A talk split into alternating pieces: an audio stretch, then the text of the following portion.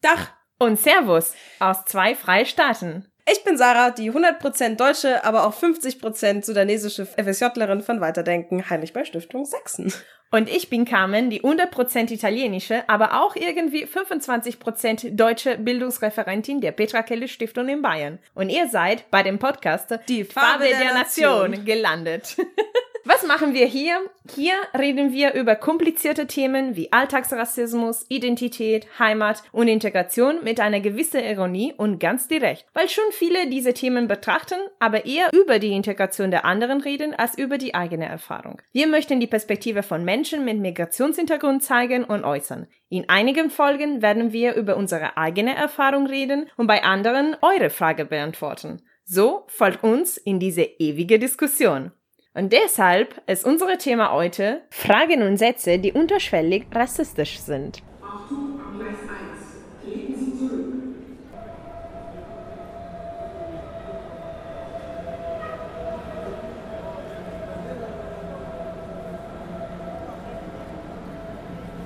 Ja, Sarah, also für diese Folge muss ich zugeben, dass ich nicht ähm, also ich habe wahnsinnig viel darüber gedacht, über Sätze und, und Fragen, die rassistisch wirken können. Und ich fühle mich aber immer noch ein bisschen unvorbereitet, indem ich schätze, dass bei dieser großen Frage wir eine stark unterschiedliche Erfahrung gemacht haben. Weil es ist immer, ja, diese Sache, das Einzige, was von meinem Aussehen merken kann, dass ich nicht Deutsche bin, sind meine Haare. Alles anderes, ja, ich bin weiß und so weiter und so fort. Also von daher traue ich mich nicht wahnsinnig viel zu der Frage zu sagen. Ich würde nur eher mal die, die Erfahrung der Migranten mal beibringen. Indem, äh, was ich äh, unterschwellig rassistisch und bewusst rassistisch finde, ist immer diese Frage, die mir oder anderen Freunden ständig gefragt wird, ah, okay, du machst das und das und wie lange bleibst du noch in Deutschland oder würdest du mal in, in deine Heimatland kehren? Das ist ja eine relativ legitime Frage, indem man einfach Interesse zeigt äh, für deine Dimension als Migrant und fragt dich, ob du Heimweh hast äh, und solche Sachen. Das ist auch Teil von, von meiner Erfahrung in Deutschland, dass ich natürlich Heimweh habe und einige Sachen vermisse und so weiter und so fort. Aber auch Teil davon ist diese Message, dass du gehörst sowieso hier nicht, äh, du fühlst dich nicht 100% äh, zugehörig dann hast du schon eine Motivation, zurück in deinem Land zu kehren. Und das kann bei einigen Menschen der Fall sein und bei anderen einfach nicht. Und das ist eine sehr, sehr persönliche Entscheidung. Und es erinnert mich äh, ja an eine Geschichte von meinem Vater. Ja, wir haben quasi eine lange Tradition von Migration in unserer Familie. Er ist mit 21 nach Schweden emigriert und hat dort äh, Architektur studiert und eine Familie gehabt und so weiter und so fort. Und nach so vielen Jahren, und das war okay, das war Ende der 50er Jahre, Jahre. Also die Kultur mal äh, und die Offenheit der Menschen gegenüber Migranten war schon mal anders, sagen wir mal. Und es gab damals auch nicht so lange her noch äh, auch in Deutschland, Belgien und Nordeuropa einfach vor die Geschäfte dieses Schild Italiener können nicht rein. Also das, das ist nicht, das gehört nicht zu 19. Jahrhundert. Also das ist noch Sachen von 20. Jahrhundert. Aber egal. Was ich erzählen wollte, ist diese Geschichte, die mein, mein Vater ab und zu mal erzählt hat, dass in Schweden man hat ihn immer drei Fragen gestellt. In der gleichen Reihe, immer. Woher kommst du? Was machst du? Und wann gehst du? Oder wie lange bleibst du? Und er hat sich immer so gehetzt, gefühlt, äh, wie wir bei der ersten Folge gesagt haben, ja, wir haben im Kopf äh, quasi eine automatische Antwort zu der Frage, woher kommst du? Ich sage das und das. Und er hatte eine Antwort zu diesen Fragen in der falschen Reihe gegeben, um die Leute zu verwirren. Also sagen wir die Frage, woher kommst du? Ich bin Architekt. Er hatte beantwortet, oder? Wie geil. wann, wann, wann gehst du weg? Äh, dann, ich komme aus Italien oder solche Sachen, ne? Aber na, das nur, um zu zeigen, dass diese Frage ähm, die Gesellschaft geprägt hat und immer noch prägt und das ist nicht eine Sache von heute. Aber das, das ist im Endeffekt äh, die einzige Frage, die mir wirklich stark betrifft in dem Sinne. Deswegen würde ich dir gerne mehr, ja, Wort und Platz in dieser großen Frage geben. Was sind denn die unterschwelligste rassistische Frage, die am häufigsten bei dir kommen? Oh, okay. ah, okay. ähm, Stundenlang Konversation. ja, also alles äh, von einem Gespräch. Nein, also es kommt drauf an. Also oft sind, ähm, also natürlich, woher kommst du, ist so das, das, was ich immer höre, darüber haben wir schon geredet. Aber oft versuchen auch die Leute, nachdem das alles abgearbeitet ist und sie erfahren haben, dass mein Vater Moslem ist oder so, versuchen sie rauszufinden, wie sehr ich unterdrückt werde. Also das ist immer so, oder zu welchem Grad ich darunter leide, dass mein Vater Moslem ist. Und ich leide darunter absolut gar nicht, weil mein Vater ist der netteste Mensch, den ich kenne. Und ja, er ist auch Moslem, aber das ist absolut kein, kein Grund, warum er nicht nett sein sollte. Also so, ich meine, eine Hälfte meiner Familie ist muslimisch. Und das ist kein Problem. Das ist halt einfach ein Feature. Ich find's toll, dass ich diese Seite habe und dass ich quasi diese Religion besser kennenlernen konnte und eben nicht quasi diese ganzen Vorteile, die jetzt plötzlich viele Deutsche haben, ähm, quasi äh, einfach mit aufnehme, sondern ich weiß, dass Moslems nun mal keine Terroristen sind, sondern einfach nur ganz, ganz nette Menschen. Und Genau, also es wird wirklich sehr, also einige fragen ganz direkt, ob ich gezwungen werde, ein Kopftuch zu tragen, das wurde ich mal gefragt. Okay. Was ich sehr, sehr spannend finde, weil ich trage kein Kopftuch.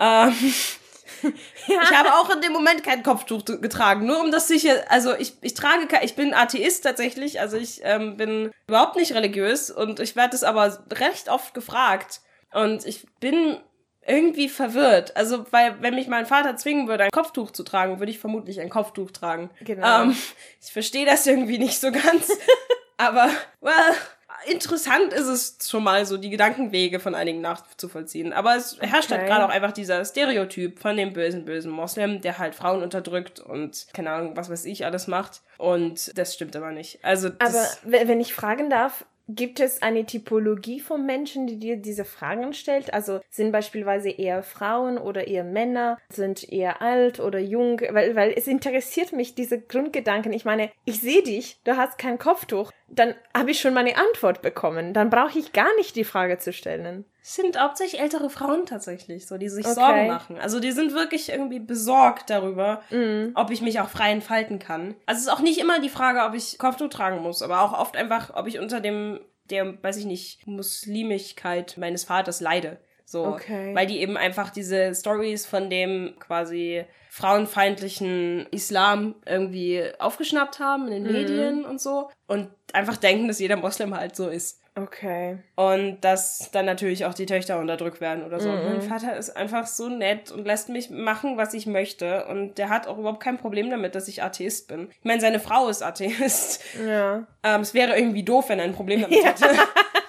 Aber irgendwie ist das so fest in den, in, den in den Menschen verankert, so dieses Denken, dass ich auf jeden Fall unterdrückt werden muss, weil mein Vater ja Moslem ist. Und ich bin verwirrt von dieser ganzen Sache, weil man kann ja, also ich meine, ich ziehe mich auch relativ komisch an. Ähm, Ja.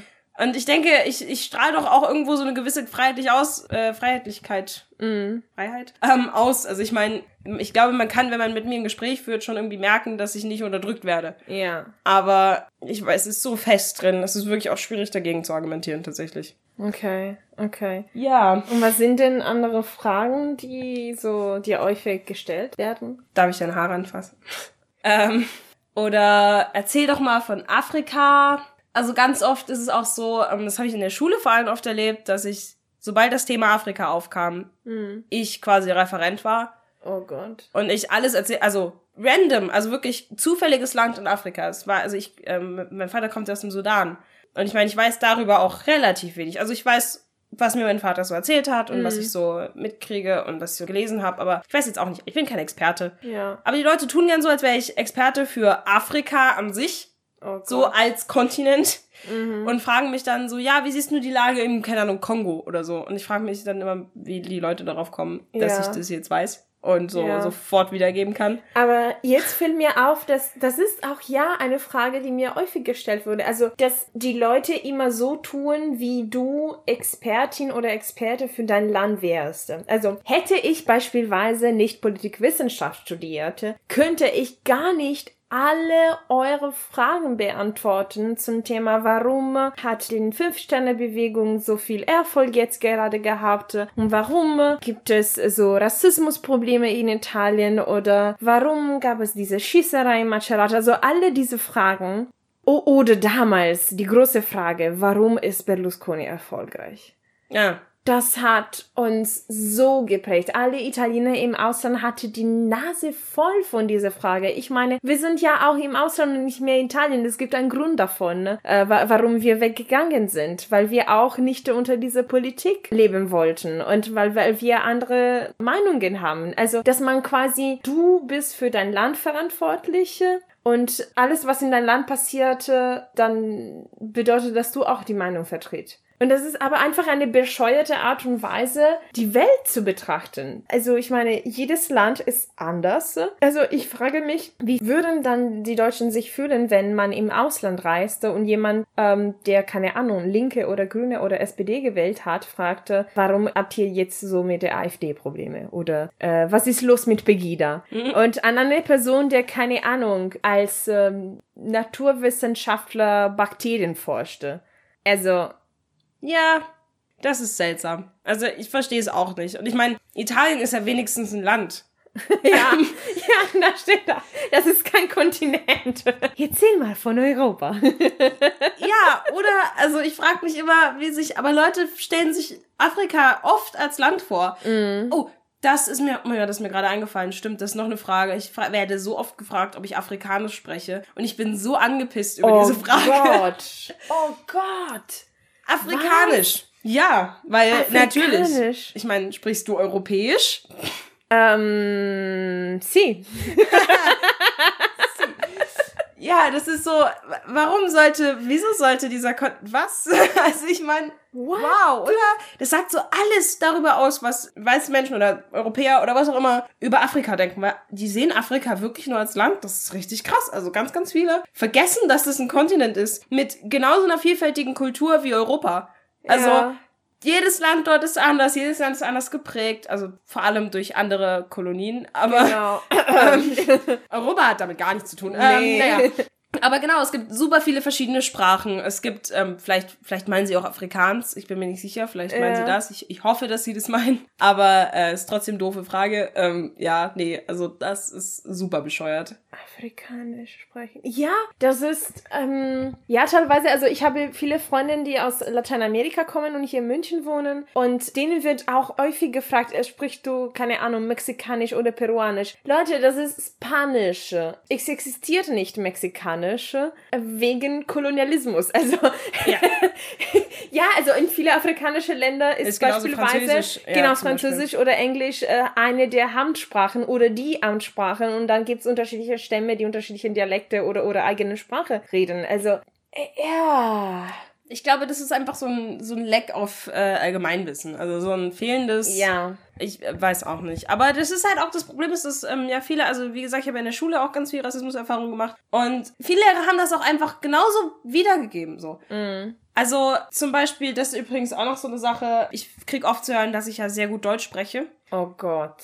Ähm, so in so einem überraschten Tonfall, wo dann so ein, so ein leises für eine. Also natürlich sagen sie es nicht direkt, aber sie sind überrascht, dass jemand, der so aussieht, Deutsch spricht oder gutes Deutsch spricht oder was auch immer. Okay. Und tatsächlich hat es auch meine Lehrerin einmal gesagt. Da ging es nämlich um äh, Einwanderung in den USA. Und dann dreht sie sich plötzlich, komplett zufällig, also wirklich einfach aus dem Kontext gerissen, zu mir um und meint, sag mal, Sarah, du sprichst aber auch wirklich gut Deutsch. Und ich dachte mir so, sie haben mich seit, ich weiß nicht, vier, fünf Jahren jetzt im Unterricht. Wie können, also haben sie das jetzt erst bemerkt oder ja, das wow. sind, so, das sind so Kommentare, die man. Das war aber auch immer die, die mich immer zu allem gefragt hat, was mit Islam. Auch, die hat mich auch zum arabischen Raum gefragt. Und ich, ich glaube, sie wusste auch einfach nicht, woher mein Vater kommt oder was für einen Hintergrund ich habe. Aber ähm, ja, das war dann so, ja, cool, ähm, danke. Ich weiß nicht. Es ist so, es ist ja eigentlich irgendwie ein Kompliment, aber eigentlich nicht, weil es impliziert, dass ich nur für meinen Hintergrund gut Deutsch spreche. Also eigentlich ja nicht wirklich, so nach dem Motto. Aber, das finde ich ein bisschen anstrengend. Äh, und wie hast du darauf reagiert? Ich war ein bisschen sprachlos. Naja, das Problem ist auch in dem Alter, wenn man in der Schule ist, ist man ja auch noch relativ ähm, schüchtern oder zurückhaltend oder ja, beziehungsweise unsicher. Das, das ist keine äh, gleichwertige Beziehung. Also Lehrer und Lehrerinnen haben vertreten auf jeden Fall eine Institution, haben eine höhere Position ja. sozusagen als dich. Und ja klar, man hat immer mal Angst äh, oder traut sich nicht so ganz drauf zu reagieren auf solche Kommentare. What the fuck? Ja, aber das war auch nicht, also ich habe in der Schule, glaube ich, wirklich die meiste Rassismuserfahrung gemacht in meinem Leben. Okay. Und ich meine, ich bin nach Dresden gezogen. Nein. ja. Witz, Witz, Witz. Aber weil Kinder können grausam sein und die Lehrer haben nie irgendwas dagegen gemacht, weil, weiß ich nicht, gerechtfertigt war auch die Einzige mit meinem Hintergrund irgendwie in der Schule. Okay. Und ja, aber das war auch so, das ist auch so, ganz oft höre ich das so, du sprichst aber auch gut Deutsch. Und ich denke mir so, ich meine, meine Mutter hatte einen Doktor in Kulturphilosophie und Mhm. ich komme, also ich verstehe irgendwie nicht, wie die auf diese, ich bin verwirrt von dieser ganzen Debatte irgendwie. Aber Ja. naja, vor allem, weil sie hatte mich schon so lange im Unterricht. Also ich meine, sie kannte mich Ja. Und war trotzdem scheinbar überrascht. Äh, Wahrscheinlich wollte sie irgendeinen Kommentar darüber, wo ich mich quasi erkläre, warum ich so gut Deutsch spreche. Aber für mich war das, ich bin hier aufgewachsen und das, also ja, es ist einfach nur rassistisch eigentlich. Ja, total. Total. The fuck. Ja. Ja, aber sag mal, weil ich finde, klar, ähm, diese Folge beziehungsweise diese große Frage, Sätze, die äh, unterschwellig rassistisch sind, es hat von sich eine so negative Prägung. Das sind Sachen, wovon wir gestört sind, die uns auf die Nerven gehen, vor allem weil es Fragen sind, die man häufig bekommt und man, man denkt, ah, ich hätte, ich hätte schon die Antwort mehrmals gegeben. Warum muss ich mich jetzt nochmal auseinandersetzen mit diesem Scheiß? Und ich würde aber gerne am Ende quasi jede Folge ein bisschen so ein positives Zeichen, quasi eine Versöhnung zu geben, in dem, ja, unser Ziel, diese Podcast ist eben mal Aufklärungsarbeit zu machen. Also Auf quasi ja. auf eine lockere Art und Weise schwierige Themen zu betrachten, die uns alle betriften, sowohl die Leute, die einen Migrationshintergrund haben, als auch Leute, die keinen Migrationshintergrund haben, aber mit Leuten mit Migrationshintergrund leben. Und die auch sich mal den Gedanken gemacht haben, ich möchte fair die Leute handeln und möchte mich darüber informieren. Nett. Also, genau, einfach nett zu sein. Ähm, daher, am Ende dieser Folge, außer die Aussage, okay, diese Sätze, fragt das bitte einfach nicht, weil es bescheuert ist. Aber wenn man trotzdem die Interesse hatte, quasi, also die, die ganze rein Interesse hat, über deine Geschichte, deine Familie zu erfahren, welche Formulierung wäre denn passend und nicht rassistisch? Wenn du eine neue Person kennenlernst. Ähm, mich hat bei jemand was gefragt, was ich super fand, Mhm. ähm, weil es einfach irgendwie süß war. Ja. Und zwar, woher kommen denn deine Locken?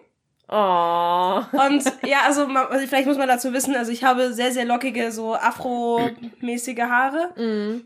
Und ich fand es, also es ist halt vermutlich auch das Feature, wo Leute mich quasi daran festmachen, dass ich jetzt nicht unbedingt von hier komme vielleicht. Aber, Ja. Aber sie, ihr war das irgendwie klar durch meine Sprechweise und so, dass ich vermutlich hier geboren wurde. Und sie hat einfach gefragt, sag mal, woher kommen denn deine Locken? So, auch einfach aus Interesse. Aber und sie hat auch schon ein bisschen mit mir geredet. Also sie hat, es war nicht quasi die zweite Frage oder der zweite Satz nach Hallo. Ja. Und das fand ich einfach nett, das war sensibel, man hat richtig gemerkt, dass sie das auch vorsichtig gefragt hat. So, und ich finde, es kommt auch wirklich ganz viel darauf an, wie man Dinge fragt. Mhm. Und nicht so dieses typisch Deutsche, dieses, ähm, ich möchte das jetzt wissen und sag's mir, so Ja. nach dem Motto, sondern einfach so, ja, woher kommen denn deine Locken? So, das fand ich irgendwie so, wie ist da der Hintergrund? Und sie wollte das auch einfach wissen. Das habe ich halt gemerkt, dass sie das einfach aus Interesse halber gefragt hat, irgendwie. Nicht, weil sie angenommen hat, dass ich nicht deutsch bin oder so. Was ja auch die Frage impliziert schon, ne? Ja. Ja. Genau, und das fand ich, das fand ich irgendwie schön. So, das war, das war nett, das war sehr freundlich und ähm, genau. Und ich finde es einfach schön, wenn man so eine Umgangsweise miteinander hat irgendwie. Mhm. Oder einer hat mich auch gefragt, ich wette, das hörst du öfter, aber ich möchte es wirklich einfach wissen. Oder so. Und ähm, jetzt hat sie mich auch, nachdem unser Gespräch eigentlich schon vorbei war, quasi gefragt. Und das fand ich auch irgendwie nett, weil es war so, sie hat es quasi irgendwie wissen wollen, so, woher dieser Hintergrund kommt und so Interesse, aber ich verstehe ja auch, warum Leute das wissen wollen. Ist ja jetzt nicht so, als würde ich das hier nicht merken, also mein Gesicht. Ja. Aber ich finde, es kommt ganz drauf an, auch wann man das sagt und fragt, also ob, ob man sich für meine Person interessiert, ob ich das merke, ob man das wirklich wissen will oder nicht. Oder ob das einfach nur, du kommst doch bestimmt nicht aus Deutschland. So, das finde ich ganz wichtig einfach, so Okay. Kontext. Okay. Ja. Da- Das finde ich wirklich ein tolles Fazit, dass man einfach Interesse auf die Person zeigen soll und äh, nicht, äh, ja, etwas erfahren möchte, die man dann am Abendessen mal mit den anderen Freunden erzählen kann. Oh, ich, ich habe jetzt eine schwarze Frau kennengelernt. Die ist und meine beste kommt, Freundin. und sie kommt aus dem Sudan. oh. Eben, das ist es ja. Und das ist ja das Problem auch zum Leid. Also diese, diese Formulierung, sie kommt, also weißt du, ich komme dann immer gleich aus dem Sudan, wenn ja, ja. es ist, es ist fürchterlich. Aber ja. Ja, genau. Aber wenn man es nett fragt und wenn man auch nicht gleich mir mein Deutschsein abspricht, einfach nur, mhm. weil ich nicht so aussehe, finde ich super. Ja. Also wenn man das einfach als Fakt annimmt und dann fragt, woher vielleicht irgendwie meine Locken kommen. Oder mhm. weiß ich nicht. Gibt es noch irgendwie anderes? Meine Nase ist ein bisschen knollig. Aber ja, das ist einfach süß. Also, ich bin Sarah, ich komme aus Leipzig und meine Locken kommen aus dem Sudan. Oh ja, oh, das ist klasse. Das, find, oh, das, ist ein schönes, das ist ein schönes Fazit. Das finde ich sehr gut. Okay, ähm, genau. Und das war's. Ja.